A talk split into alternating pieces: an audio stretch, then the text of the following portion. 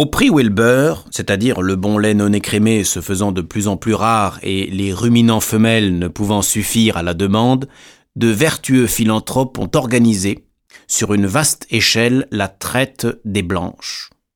Les premières laiteries de ce genre furent bâties au bord de l'onde de clairs ruisseaux dans des paysages de vacheries normandes ou de laiteries suisses. Les actuelles élisent domicile dans les rues les plus étroites et sombres de Paris. Des volets soigneusement clos, fenêtres ouvertes, entretiennent la fraîcheur et un perpétuel courant d'air. Traire devant le client est vieux jeu et permettrait des fraudes. Le client opère lui-même.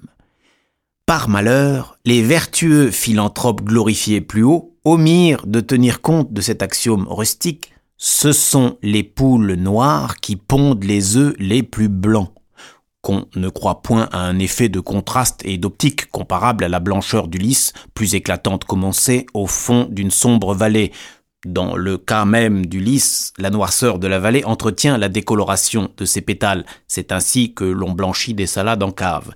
Mais euh, revenons à nos bergeries.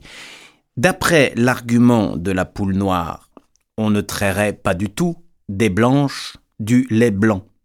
Crème, tout au plus. Couleur crème, ce qui serait bien. Café au lait ou chocolat, le rêve.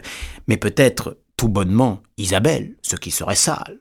Isabelle, le joli nom pour une blanchisseuse. D'après toujours l'argument de la poule noire, ce sont les nègres qui font sans discontinuer tous les enfants blancs. Aussi, et malgré le dicton proverbial seulement au piano qu'une blanche vaut deux noirs, on dit ça quand on manque de noirs, dans toute bonne maison dont l'enseigne porte en chiffres traite des blanches et qui se respecte, il y a une négresse.